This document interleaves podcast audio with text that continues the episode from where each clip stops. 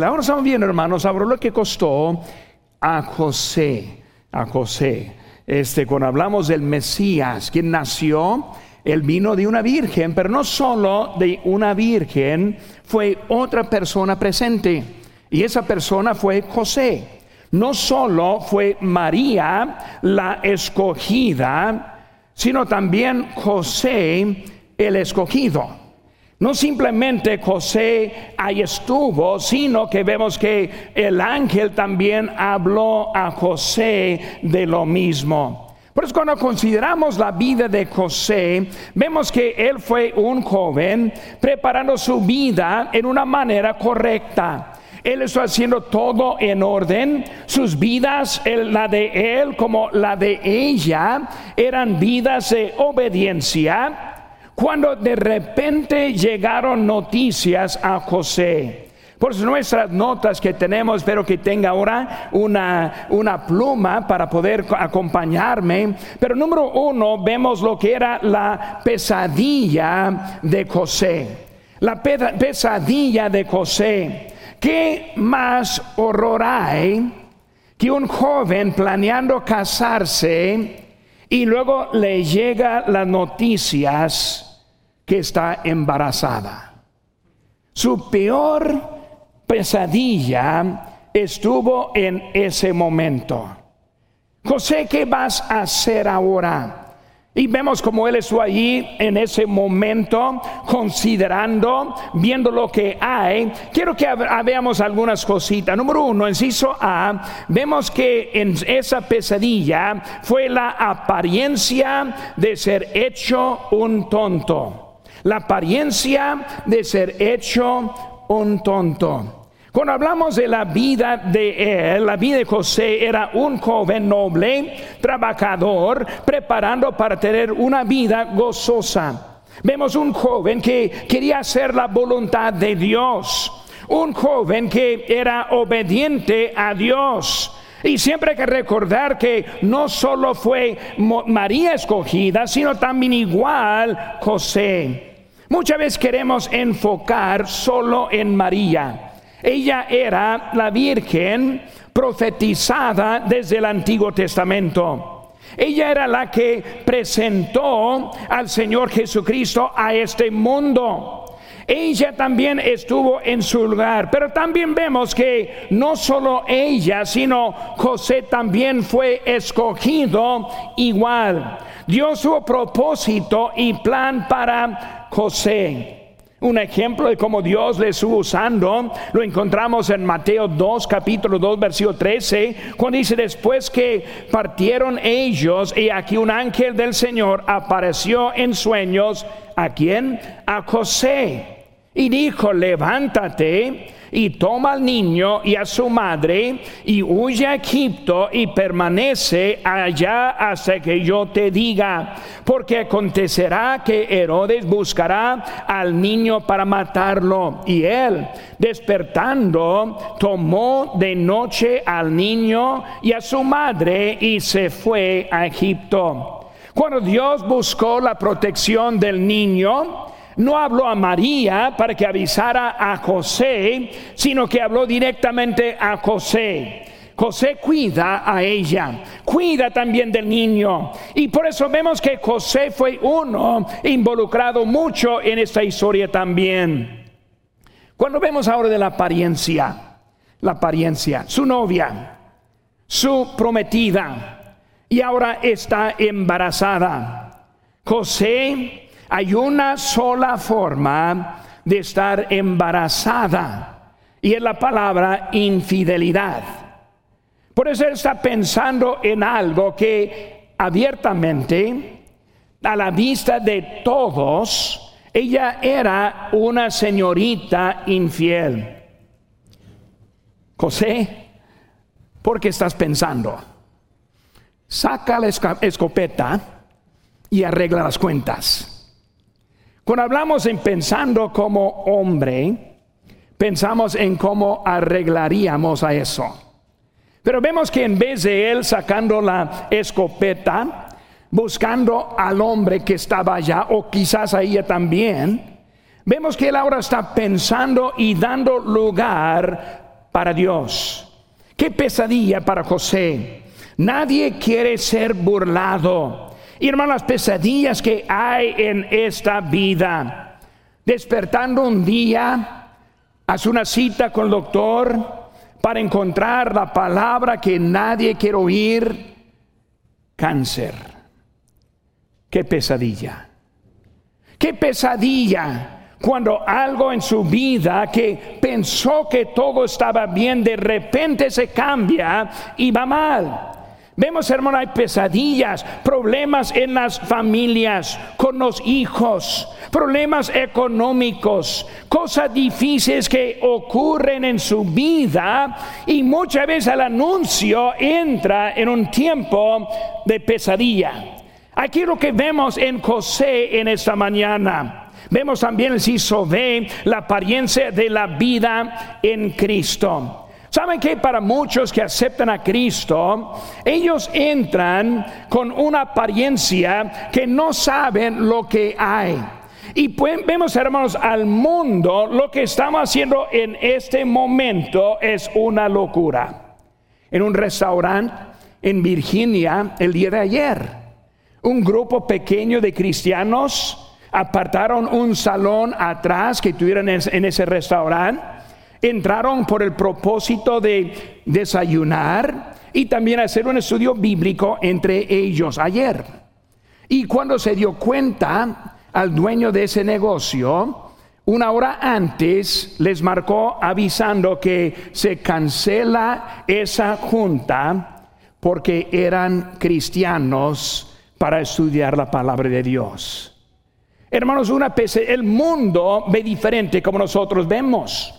Dice la Biblia en 1 Corintios 1:18, porque la palabra de la cruz es locura a los que se pierdan, pero a los que se salvan, esto es, a nosotros es poder de Dios. El mundo no entiende. En esta mañana, por este mensaje, voy a traer un ejemplo de alguien este que yo conozco, que yo conocí muy bien. Y es este mi mamá. Cuando vemos aquí la foto de mi mamá, ella falleció en junio, digo en marzo de este año. Y ella, ella era casada a los 16 años. Tuvo tres hijos llegando a los 20 años de edad. Ella y de su familia eran inconversos. También mi padre y de ese lado inconversos. Mi madre había oído todas las dificultades de ser cristiano, pero porque no quería ir al infierno, respondió el Evangelio y recibió a Cristo como Salvador. La única de ambas familias. Y llevando los tres hijos a los cultos a la iglesia en cada día. Pero también recibió burlas de todos de su familia y también de sus amigos.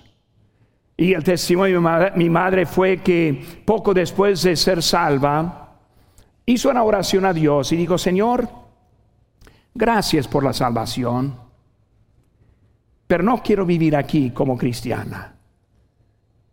Llévame a tu presencia, quítame de este mundo. Dificultades, difícil.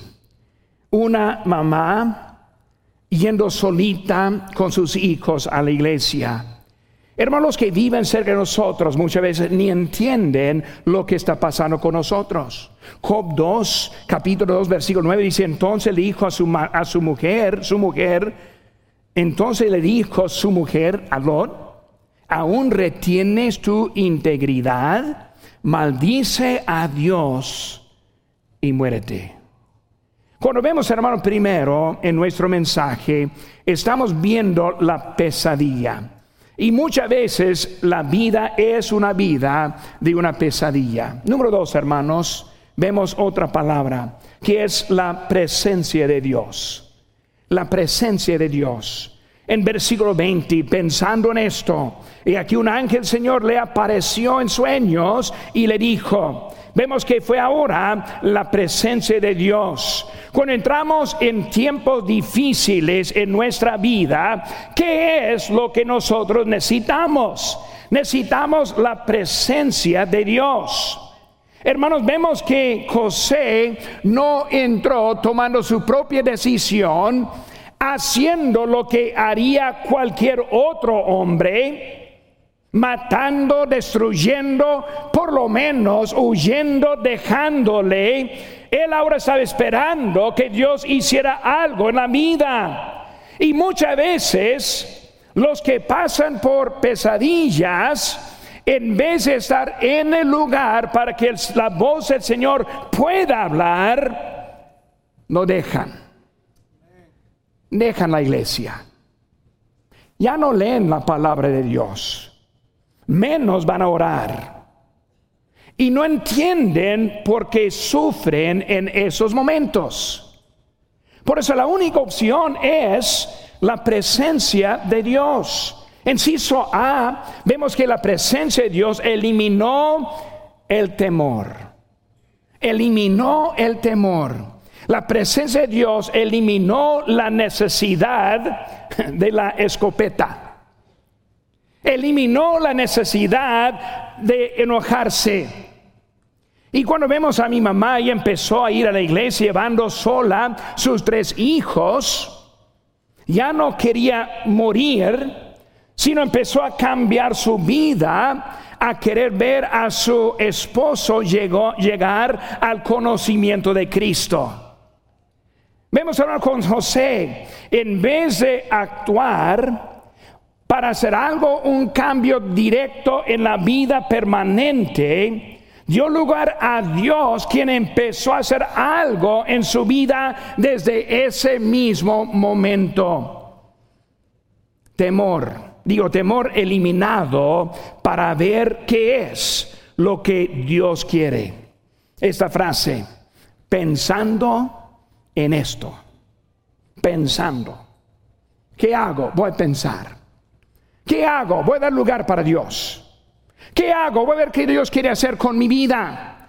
Me necesito ver, hermano. Vemos que la palabra de Dios nos da tranquilidad. Tranquilidad, de veras, José tranquilidad en su vida. Eh, con esas noticias, con tus planes rotos.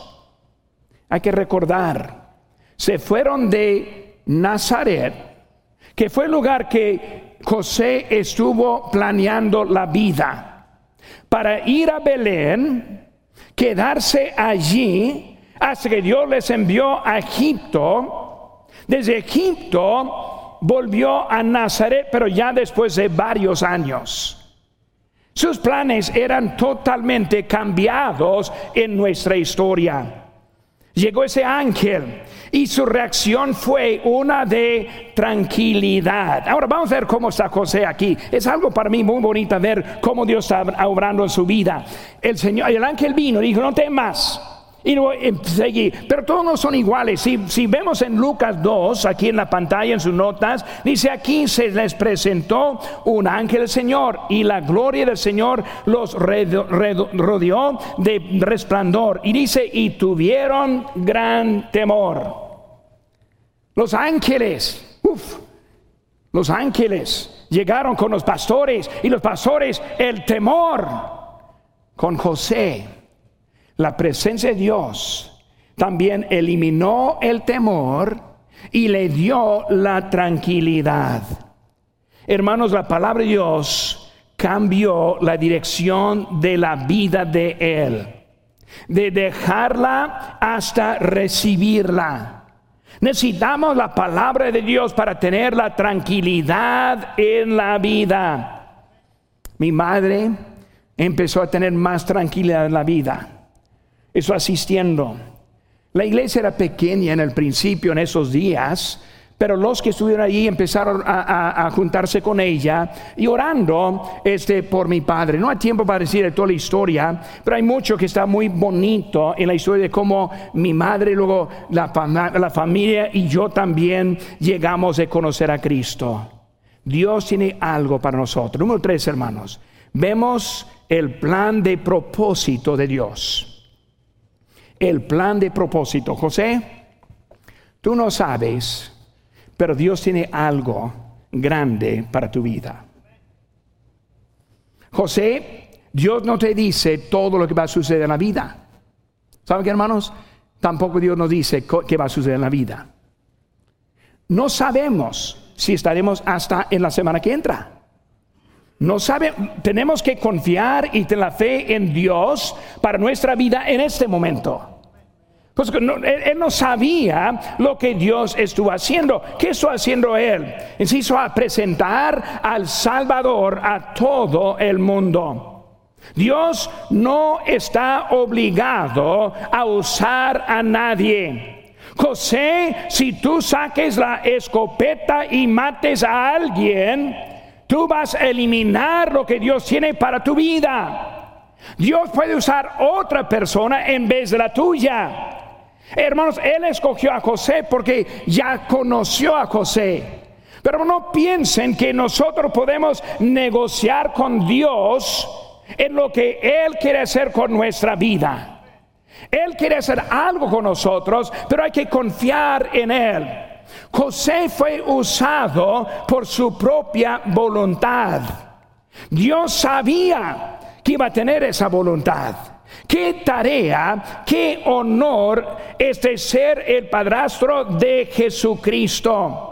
Toda la historia, hermanos, era una para cumplir las escrituras de lo que Dios tuvo. Todo fue para presentar al Hijo de Dios, quien es su Salvador.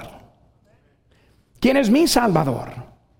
José, gracias, porque tú respondiste correctamente en su vida. Volvemos a mi mamá por un momento. Mi papá fue salvo después de poco tiempo, unos dos años quizás, y luego él maduró espiritualmente. Después se hizo un diácono y luego maestro de un grupo de crecimiento. Y luego a la edad de 38 años fue llamado al ministerio. Fue al colegio a prepararse, llevando con él sus hijos. Y de eso entró el ministerio en la semilla preciosa, llevando con él también ese, sus hijos con ellos. Él estuvo este, allí, su primera hija, ella se casó con un misionero que iba para África y ahí estuvo sirviendo allí en África. También nosotros hicimos varios viajes como familia y su primera hija en África y su segundo hijo fue llamado a ser un misionero en México. ¿Qué fue eh, eh, lo que dijo Dios a él? Presentar el Evangelio a todo el mundo. José, tú no sabes cuál es la tarea para tu vida. Hermana Collins, jovencita, tres hijos, no sabes lo que Dios quiere hacer a través de ti en la vida tuya. No sabemos qué tan importante es nuestra vida o lo que Dios quiere hacer con nosotros. De una señora joven que aceptó al Señor diciendo, gracias Señor por la salvación, ahora quiero morir e ir al cielo. Hasta ahora Dios usándole. Sí, sobre hermanos, hacer siervos de Dios en este mundo. Estamos hablando, hermanos, de Él, el plan propósito, hacer siervos. El plan de Dios es hacer siervos de Él en este mundo. Hay mucha necesidad. Dice bien Lucas 10.2 y les decía, la mies es, la, verdad es mucha, mas los obreros pocos. Por tanto, rogad al Señor de la mies que envíe obreros a, a sus mies. La gran comisión que es para todos. Dios quiere usar a cada creyente para su gloria. Porque ganamos almas porque hermanos, yo no sé lo que Dios va a hacer con los que están en la siguiente puerta. ¿Cómo es que uno llega a la salvación? Porque alguien se preocupa por ellos. Dios busca instrumentos para estar involucrados por esa necesidad. Isaías 43, 7 dice, todos los llamados de mi nombre, para gloria mía los he creado los formé y los hice. Nosotros somos llamados al servicio de Dios. Pero pastor, yo estoy enfermo. Pero pastor, no tengo recursos. Pero pastor, soy salvo de una situación muy difícil. No sabe mi historia. Hay que recordar cómo fue el apóstol Pablo, un asesino que se hizo predicador. Dios quiere usarnos en nuestras vidas. Vimos la pesadilla, vimos la presencia de Dios, vimos el plan de propósito. Número cuatro, hermanos, vemos los planes alternativos de José los planes alternativos de José. Ahora vemos que sus planes fueron rotos. Él esa noche, uh, mi amada María, María, yo pensé que te conocía. María, ¿cómo es que podría ser esta en contra de mí? Pues vemos, hermanos, esos planes en un momento se cambiaron. Pero vamos, hermanos, rápidamente a la última cosa. ¿Cuáles fueron sus planes alternativos? Enciso A. Ser agradable a Dios. Ser agradable a Dios. José va a dejar al lado su deseo. Va a dejar al lado sus planes. Va a dejar al lado de lo que él pensó de la vida para ser agradable a Dios. Lo que es más importante en nuestra vida es ser agradable a Dios. José quería ser agradable a Dios. Él no sabía ni cómo, no entendía todo lo que iba a pasar hasta que no lo vemos este, en la crucifixión. Probablemente ni era vivo en ese tiempo. Vemos que su vida fue por un tiempecito muy importante para hacer algo grande para Dios en, esta, en este mundo. Hermano, Dios tiene un propósito y plan para cada uno y es para su gloria. Queremos, debemos querer ser agradables a nuestro Señor. Señor, eres tú que me dio el cáncer. Señor, eres tú que me has puesto en esa situación difícil. Pero queremos ser agradables a Dios. Porque vemos, hermanos, que Él está hablando allí, encontrándolo.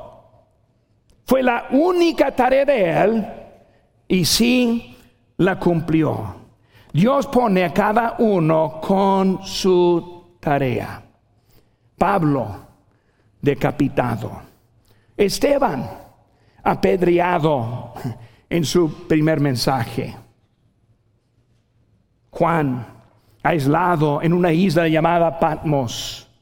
Jesucristo apenas tres años de ministerio y ahora en la cruz del Calvario. Dios pone a cada uno con la tarea y el tiempo de que nosotros nosotros tenemos. Mi mamá para criar unos hijos que iban a servir a Dios porque cuando aceptó a Cristo no sabía eso. Ni tenía idea lo que iba a pasar. Pero por la fidelidad, Dios obró en la vida de ella. Nosotros no sabemos lo que Dios tiene para nuestra vida. Lo que sí sabemos es que Dios tiene algo para nosotros. Los que han muerto. ¿Cómo recibe la gloria Dios en la muerte? Pues la muerte de un creyente es agradable a Dios. La muerte es la ganancia de nuestra vida. La muerte puede traer más gente a Cristo. Anoche, ayer, tuve el privilegio de predicar en el funeral del hermano, del hermano este Jiménez. Fueron como siete que levantaron sus manos que recibieron a Cristo ayer. Si voy a un funeral, sí lo predico. ¿Para qué? Predicar el Evangelio. Hermano, no sabemos lo que Dios quiere hacer en nuestras vidas, pero es muy importante, entendemos qué tan importante es. Dios tiene un, un plan para cada uno. Romanos 12, 1 dice, así que hermanos, os ruego por la misericordia de Dios que presentéis vuestros cuerpos en sacrificio vivo, santo, agradable a Dios, que es vuestro culto racional. No os conforméis a ese siglo, sino transformaos por medio de la renovación de vuestro, de vuestro entendimiento para que comprobéis cuál sea la buena voluntad de Dios agradable y perfecta. Enciso B, hermanos. Acabar la tarea. Acabar la tarea. ¿Qué es lo que Dios quiere hacer con nosotros? Los planes es alternativa, acabar la tarea. José acabó su tarea. Hizo lo correcto. Y Dios recibió la gloria. Su vida es para acabar la tarea. Hermanos, no se desanimen. No salgan. No van para atrás. Acabe la tarea. Lo más importante de la vida, acabar la tarea. Yo oré hace mucho, Señor, ni modo lo que haces con mi vida.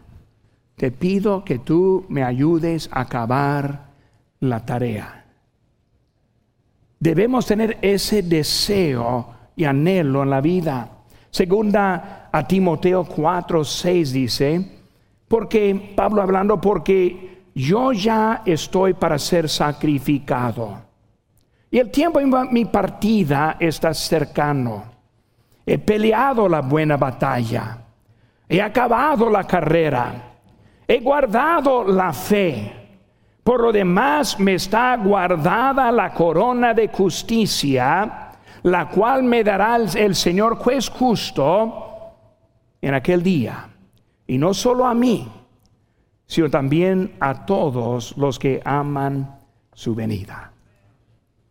Cuando acabamos la carrera? Cuando Dios nos llame a su presencia. Mi mamá en marzo de ese año acabó su carrera. Su vida sigue en lo que hizo para Dios aquí. Acabar la carrera. Por esta tarde, esta mañana, ¿Cómo es su vida? ¿Qué, tan, qué, son los planes que tienen?